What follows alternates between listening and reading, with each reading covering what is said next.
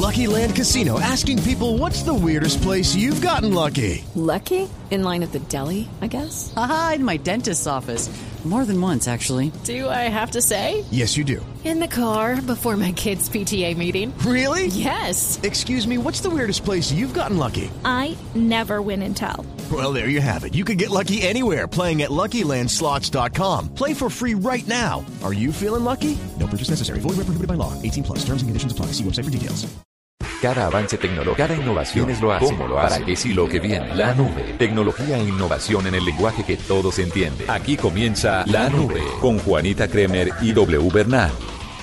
Hola, buenas noches, bienvenidos a esta emisión de La Nube con toda la tecnología y también con la innovación en el lenguaje que todos deben entender.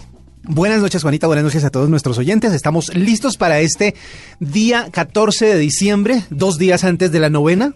Deberíamos eh, buscar una forma de que la gente tuviera su novena tecnológicamente hablando. Pero bueno, eso lo veremos pasado mañana, que empiezan oficialmente. Y lo haremos con Julián, que es nuestro productor. Exactamente. Pues miren, es un placer acompañarlos. Eh, hay muchas cosas para contar el día de hoy y por supuesto una de esas cosas W es que Google ha publicado ya su resumen de año 2016. ¿Ah, sí? Sí, claro, porque hemos venido con todos los eh, resúmenes de este año. Sí. La hicimos con Spotify. Sí. ¿Con Spotify lo hicimos o no? Con, no, con Spotify no, con Instagram. Con Instagram. Con eh, eh, Twitter. Facebook. También Facebook Twitter. estuvo ahí. Ahora vamos con uno de los grandes, que es Google, que es lo que representa lo que realmente la gente ha buscado durante este 2016. Pues mire, lo más buscado en Google en el 2016 resume perfectamente el desastre de año que llevamos. Es que 2016 Fue es- un año duro, ¿no? Fue malo en muchos sentidos. Lo que pasa es que uno trata de, de verle lo positivo, pero realmente fue un año bastante complicado. Pero bueno, las búsquedas globales, por ejemplo, las lidera uno de los fenómenos de este 2016. Mm, Siempre me pone usted a pensar en Pues tantas claro, cosas. porque no hay nadie más en la mesa conmigo, entonces le toca a usted, obviamente. Digamos que Olímpicos eh, debió ser muy buscado, los, los títulos de los Olímpicos, los eh, deportistas de los Olímpicos. Para usted este año fue Olímpicos No. y no hubo nada más en el año, ¿Sabe ¿no? qué es lo que pasa? Que los eventos deportivos tienden a ser los que más jalan gente en redes sociales. Por ejemplo, hoy uno de los temas más movidos en redes fue el partido que Nacional jugó contra el equipo japonés que perdió 3-0 en la madrugada de hoy. Y, y eso arrastró un montón de cosas, memes, críticas, opiniones, sobre todo porque se usó por primera vez la tecnología para pitar un penalti y fue mal usada y fue mal pitado, pero bueno, en fin, todo eso hizo que mucha gente se moviera a través de redes sociales y buscaran mucho en Google también lo que sucedió realmente, porque fue tan temprano que cuando la gente se despertó ya había pasado y empezaron a buscar los resultados. Entonces por eso digo que los eventos deportivos tienen muchísima relevancia a la hora de las búsquedas. Pero pues ya que no es ese, cuénteme cuál fue. Pues mire, eh, Pokémon Go fue lo más buscado en Google en este año 2016. Claro que hicieron como una eh, división.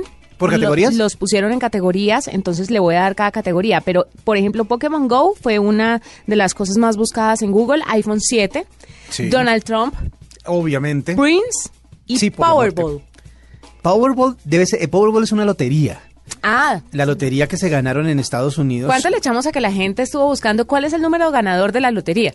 Sí, esa es una opción. Lo que pasa es que no me acuerdo en qué mes fue que estaba acumuladísimo el Powergold y que se vendió por internet a muchas partes de- de- del mundo. O sea, gente que estaba en Estados Unidos se hacía como el convenio para que compraran los tiquetes y terminó siendo un, un momento bastante fuerte porque porque la cantidad del el premio, no me acuerdo en este momento, ya le, ya le busco el dato, pero el premio era bastante grande el Powerball de este año. Bueno, ¿está listo para las categorías? A ver, ¿cuáles son las categorías? Noticias globales. A ver.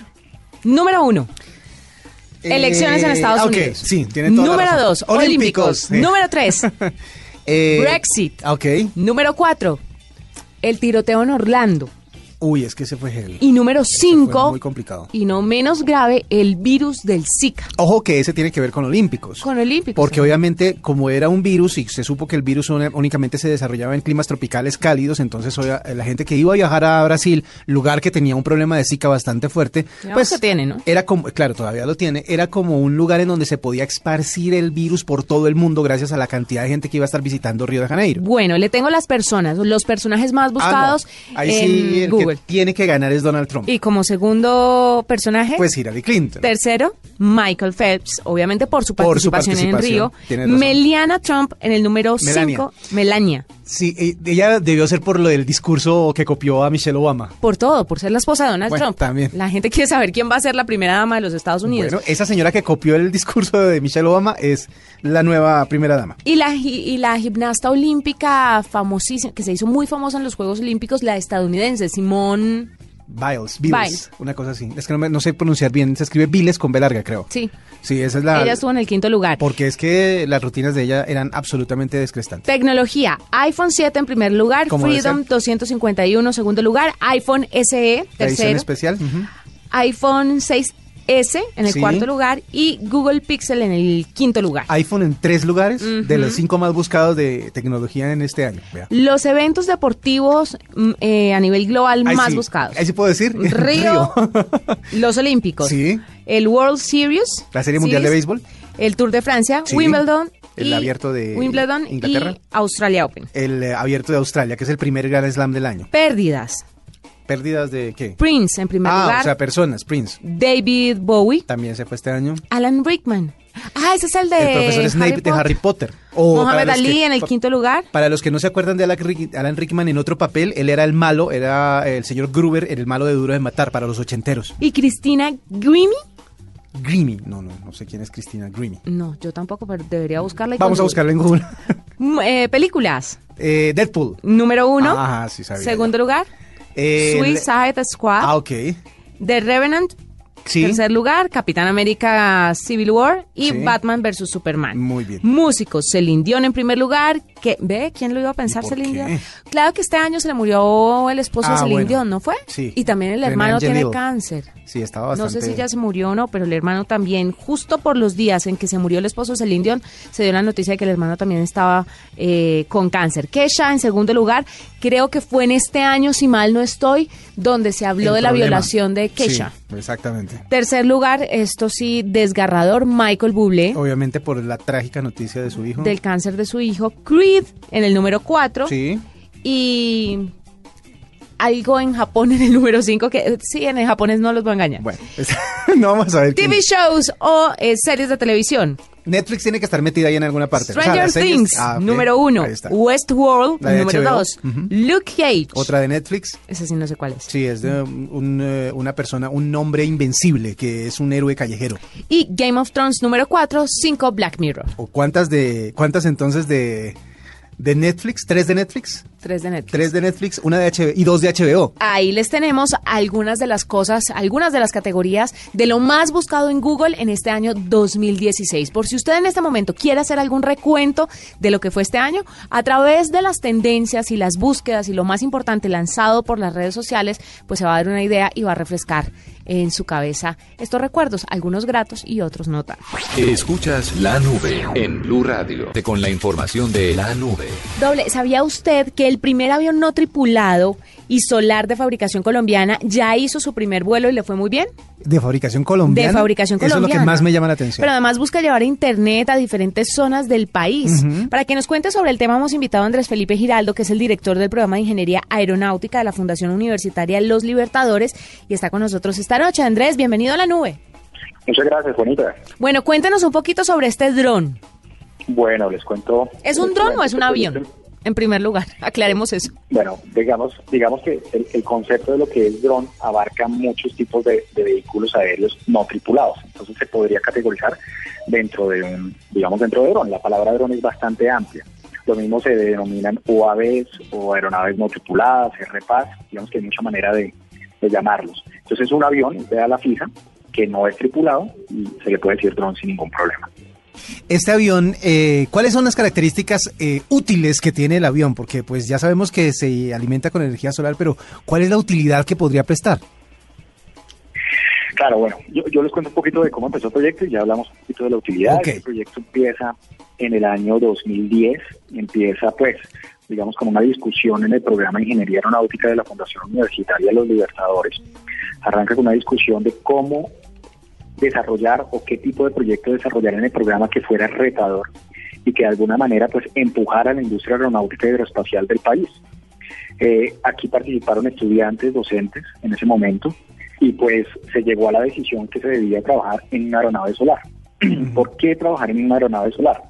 Ya desde hace algunos años la NASA empezó principalmente a experimentar con este tipo de aeronaves, con, con la idea, perdón, con la idea de poder tener satélites suborbitales o poder explorar, eh, digamos, otros planetas que tengan atmósfera, que, digamos, puedan propulsar, que puedan volar alrededor de esos planetas. Pero principalmente, eh, como les dije, digamos que la necesidad viene de satélites suborbitales. ¿Qué es esto de satélites suborbitales? Hoy en día, para poder tener telecomunicaciones, imágenes satelitales, pues dependemos de llevar con un cohete espacial una carga, satélites de diferentes tamaños, con diferentes misiones, al espacio.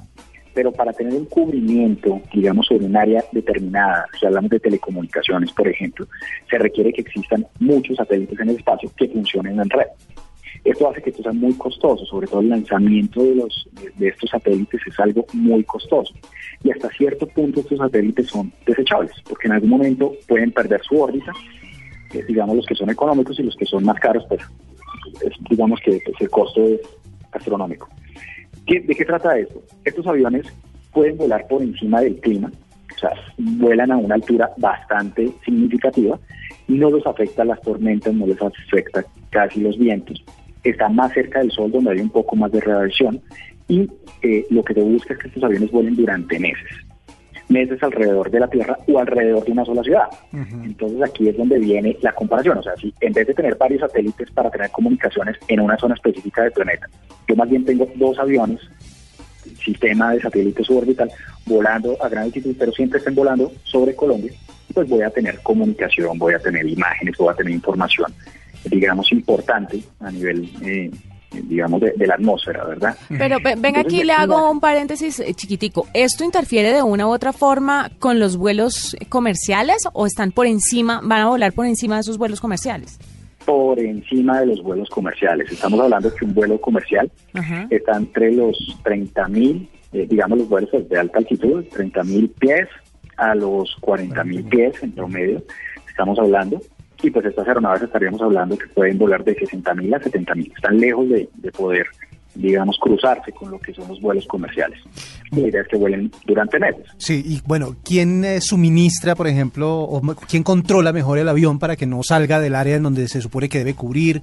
¿Quién hace como el manejo, el mantenimiento del avión mientras está en vuelo?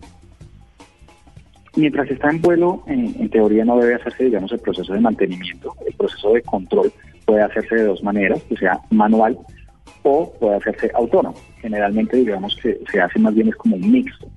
No, tiene que haber un piloto que esté controlando el avión todo el tiempo. Ellos pueden volar perfectamente solos con una programación de vuelo. Y digamos también de manera satelital él se ubica y él no va a salir del área, que no le determine. Pero, pero digamos que se requiere también de intervención humana, pues de pronto para hacer algún tipo de mantenimiento en cuanto a software, eh, pero no tanto de hardware. La idea es que este tipo de aeronaves en un futuro vuelen tres meses, aterricen, se les haga el mantenimiento que tengan que hacer, vuelven y despegan y se les puede actualizar la tecnología mucho más más fácilmente que pues una carga espacial que tú no la puedes volver a traer a la Tierra para hacer el mantenimiento. Esa es la visión que, pronto seguramente vamos a estar viendo en los cielos. Hoy la tecnología espacial que a veces suena un poco de pronto visionaria, esto es una realidad. El, el mercado civil y las empresas civiles en el mundo ingresaron más o menos en el 2008 eh, a participar activamente y con presupuestos muy importantes. Y por ejemplo, hoy se está hablando en el mundo de, temas de minería espacial, se está hablando de hoteles espaciales, se está hablando del turismo espacial, y esto es algo serio, esto no es algo, vuelvo a digo, como visionario, esto es algo que las empresas privadas eh, le están invirtiendo mucho dinero. Entonces Colombia, digamos con este avión, el BAN, que es un primer modelo que no va a poder hacer estas operaciones que estamos hablando de ninguna manera, pero es un primer acercamiento de lo que este tipo de tecnologías pueden llegar a ser para, eh, digamos, temas ambientales. O sea, este avión que se desarrolló no tiene la capacidad de llevar un satélite, de llevar de pronto Internet, que es lo que se visiona en un futuro, pero sí tiene la capacidad de hacer vuelos muy extensos en zonas apartadas, volar, por ejemplo, una selva, o estar volando, por ejemplo, el Amazonas y determinar si hay tala de árbol, si hay minería ilegal, eh, puede hacer eh, temas de parámetros meteorológicos, eh, cultivos, puede hacer análisis de cultivos. Entonces digamos que, que, lo que se buscó con esta aeronave y los paneles solares es aumentar la autonomía de vuelo y abrir como tal una brecha o un camino en la investigación para el desarrollo de este tipo de vehículos. Quería, quiero hacerle varias preguntas, pero vamos por partes. Por partes. Primero, ¿cuánto puede costar cada avión, por ejemplo?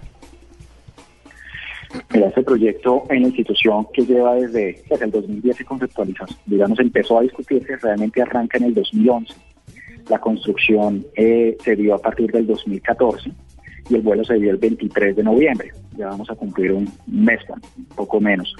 20 días llevamos de haber hecho el primer vuelo inaugural. Este, este proyecto, si lo vemos como proyecto, pues tiene un costo relativamente elevado. Una aeronave que tiene un costo por encima de, de 500 millones de pesos inversión de investigación. Hay que decir que aquí hemos tenido un gran colaborador que es la Universidad de Sao Paulo, Brasil, en la cual hemos hecho pruebas en sus túneles de viento. Sao Paulo es uno de los principales proveedores de la empresa Embraer en términos de conocimiento, de investigación, que pues Embraer es un- una de las terceras industrias más importantes del mundo, aeronáutica. Entonces con ellos hemos trabajado de la mano para poder llegar a este desarrollo. La idea de este tipo de vehículos en algún momento pues es que estén costando pues, menos de, un millón de dólares para que sean rentables. Y, y, digamos poder brindar ese tipo de digamos de, de espaciales o de satélites pues para para el beneficio de un país, una región, etcétera, etcétera. Supongamos que Pero estos aviones, supongamos Andrés que estos aviones no tripulados en un futuro eh, estén destinados por el gobierno para llevar internet a zonas muy alejadas o simplemente para llevar internet a todo el territorio col- colombiano. Usted nos decía que más o menos nada lo puede tumbar, pero quiero preguntarle qué condiciones meteorológicas tendrían que existir para impedir que el internet llegara a las personas o que se cayeran o no sé, de pronto no sé, una concentración de algún gas, ¿hay algo o son definitivamente infalibles? A prueba todo. No, en lo absoluto. Como todo en la aviación, pues hay un riesgo, eh, siempre va a haber un riesgo como tal. Eh, hay, que decir que el sector aeronáutico es el sector, eh, por definición, es el sector más, digamos, el, medio de transporte más seguro del mundo. Y esto es así porque los estándares de calidad de la industria aeronáutica son los estándares más altos de la industria en general. Entonces, hablar de que no se puede caer, pues no, eso, no va a ser posible. O sea, en algún momento van a haber accidentes, pero con seguridad y respecto a otras industrias, pues manejamos los protocolos de seguridad más fuertes y pues digamos que la probabilidad de daño pues va a ser inferior. Condiciones de clima, no hay tantas condiciones, o sea, igualmente si está en una tormenta, el avión va a estar volando por encima de las tormentas y digamos que pues aunque todavía no se conocen mucho vuelos, digamos, de mucho tiempo a estas alturas, eh, digamos que en, primera definición se podría diagnosticar que no habría tanto problema en ese tipo de vuelos. Pero bueno, digamos que eso es algo un poco más visionario. Yo les hablo un poco más de esta aeronave, esta aeronave, eh, el BAND, que podría, pues, eh, digamos, en Colombia en los próximos vuelos podría llegar a ser un vuelo entre dos, eh, entre dos eh, ciudades principales del país. Hemos pensado, por ejemplo, hacer un lanzamiento en algún momento de, de lo que puede ser, digamos, Flandes hasta Neiva, hacer un vuelo directo, que eso no lo hace casi ninguna aeronave, lógicamente, pues con todas las autorizaciones de la aeronáutica civil. Podría llegar a hacer ese tipo de vuelos que no cualquier avión no tripulado lo podría hacer y cumplir misiones, pues, ambientales, etcétera, etcétera. En cuanto al tema de Internet, digamos que lo de Internet ha llamado mucho la atención, pero realmente el proyecto de Internet es un proyecto que pues, siempre hemos puesto como ejemplo que nace de Facebook. De hecho, el proyecto de, de Facebook, de Zuckerberg, eh, con su avión no tripulado, es llevar la Internet a zonas apartadas del mundo, donde la fibra óptica no ha llegado y llevar fibra óptica no es tan económico a una región. Entonces, lo que él visiona, eh, Facebook, con este tipo de aeronaves que pueden servir para Internet, o pueden servir para clima, o pueden servir para comunicaciones, eh, pues es poderlo llevar a, zonas como África, a zonas de tercer mundo, para que esas aeronaves pues, brinden el Internet necesario y conecten a estas zonas que no han estado conectadas pues, en, anterioridad a Internet. La legislación aeronáutica colombiana que ahora va a tener que, te- que tomar en cuenta un montón de cosas que van a volar de aquí en adelante y eso que todavía no se ha inventado el autovolador, ¿ya está preparándose o está preparada para manejar este tipo de aeronaves cuando ya se implemente la tecnología y cuando esa visión que ustedes tienen ya sea una realidad y tengamos la posibilidad de usar estos aviones constantemente? Sí, claro que sí. La Aeronáutica Civil Colombiana sacó la norma en, en julio del 2015. Fuimos uno de los primeros países en el mundo en tener norma, de hecho incluso primero antes que, que Estados Unidos. Eh, pero digamos que hay mucho por qué recorrer. La norma, pues sí, definitivamente es un poco restrictiva. eh, nosotros como universidad aplaudimos que tengamos una norma en Colombia, esto es muy importante. Pero creo que la aeronáutica civil pues, va a tener que ir aprendiendo un poco más y seguramente como universidad, ya hemos recibido el apoyo de ellos directamente, pues seguramente vamos a poder tener, eh, digamos, el privilegio por estar investigando y desarrollando, que nos puedan, eh, digamos, que dar excepciones a esa norma, que pues para la, la gente en general pues es un poco más restrictiva por temas de seguridad aérea. No es un secreto que pues realmente los drones sí pueden dar muchos beneficios, también mal usados podrían causar un accidente aéreo, eh, pues que podría matar muchas personas, ¿no? Claro, mire, hay muchas preguntas que se nos quedan para hablar con Andrés Felipe, pero ya no de este avión específicamente, que es lo que nos compete en, en esta entrevista, sino del futuro de estos aviones solares, W, porque podríamos hablar también de que una persona con mucho dinero puede adquirir uno en un futuro y espiar a la gente a través de estos aviones. Podría ser. Lo que pasa es que estos aviones serían más difíciles de detectar porque están más arriba, no necesitan como los drones que compran para noticias y esto, Sí. eh, un controlcito abajo. O sea, son mucho más sofisticados. Y además, por eso era que le hacía la pregunta acerca de la regulación, porque la aeronáutica civil en cada uno de los países, en cada país existe una autoridad aeronáutica, mejor dicho, y ellos tienen que de- dictaminar las eh, formas, los parámetros en los que deben funcionar estas aeronaves, porque pues obviamente hay muchísima tecnología invertida en el tema, hay muchos riesgos también para la gente, y esta es la labor de ellos, cua- regular el uso de aeronaves en, en nuestro país. Pero todo eso lo hablaremos con Andrés Felipe después. Muchas gracias por estar con nosotros, eh, por contarnos sobre este primer avión solar que sale de nuestro país y que pues obviamente es orgullo colombiano. Exacto. Claro que sí, muchas gracias a todos, de verdad. De verdad yo agradezco mucho a los medios porque le han dado, le han dado espacio a este tipo de proyectos. Yo creo que esto es de destacar. En Colombia hay gente muy talentosa y pues la industria aeronáutica es una industria muy importante que aún no se ha desarrollado, aunque en Colombia, y esto no mucha gente lo sabe, en, en, eh, para los años 80 exportó más de 1.500 aviones, pero lamentablemente condiciones económicas del mundo y nuestro narcotráfico sesgó esta industria por muchos años y hoy estamos viendo un renacimiento con lo que son las ingenierías aeronáuticas, ingenieros aeronáuticos que están proponiendo desarrollos. Como una frase que nosotros siempre tenemos, es un país que tiene industria aeronáutica, es un país que tiene toda una industria desarrollada. Si desarrollamos aviones en un país o industria de, de aviones y la parte aeroespacial, pues podemos desarrollar lo que sea dentro del país. Entonces, pues esto es muestra que hay mucha capacidad en Colombia, tenemos gente que puede cambiar pues el país, de pasar de ser una economía de exportar eh, commodities a exportar tecnología de punta y valor agregado. Mil gracias, Andrés. Esta es la nube de Blue Radio. Arroba la nube blue. Arroba blue radio com. Síguenos en Twitter y conéctate con la información de la nube. Bueno, W, ¿qué hay para saber de la tecnología y la innovación? Eh, continuamos con las innovaciones en algunas redes sociales, por ejemplo Twitter acaba de cambiar la famosa aplicación Periscope que usaba para o la que o a la que estaba asociada para transmitir sus videos en vivo. Sí. Periscope fue como la primera que se metió en el tema de la transmisión en vivo. Obviamente se asoció y fue adquirida por Twitter, pero en algún punto Twitter en esta semana dijo ya no más y empezó ahora a incorporar la tecnología a su red social. Es decir, si usted quiere transmitir en vivo por Twitter, ya no tiene que salirse de ahí e irse a Periscope para hacerlo. Ahora lo puede hacer en directo desde su cuenta de Twitter. ¿Cómo funciona? Usted debe escribir un tweet o como titularlo por de, de alguna manera y cuando usted le va a dar la opción de agregarle una fotografía le va a decir que si quiere transmitir en vivo. Le da la opción y va a poder transmitir a todos sus seguidores con el botón Go Live. Esto significa eh, para muchos que Periscope se ha dejado a un lado, pero lo que dicen los de Twitter es que la nueva función es para aficionados, mientras que Periscope se puede usar para tener una reproducción más profesional alrededor de las transmisiones, porque pues eh, no está limitada al ancho de banda y a, a las limitaciones que tiene la aplicación todavía. Entonces que la gente, ellos van a seguir usando Periscope como la aplicación profesional para esas transmisiones, obviamente asociado a una cuenta de Twitter, pero estas transmisiones son como para las espontáneas. Como para que usted está haciendo algo y quiere transmitirlo directamente por Twitter. Pero más o menos lo que está haciendo Instagram con su Sí. live. La diferencia cuál es? La diferencia es que usted tiene muchos más seguidores en Twitter, por ejemplo, que en Instagram. La gente, la mayoría, tiene más seguidores en este momento que en Twitter. Que en- ¿Cuántos seguidores tiene usted en Instagram?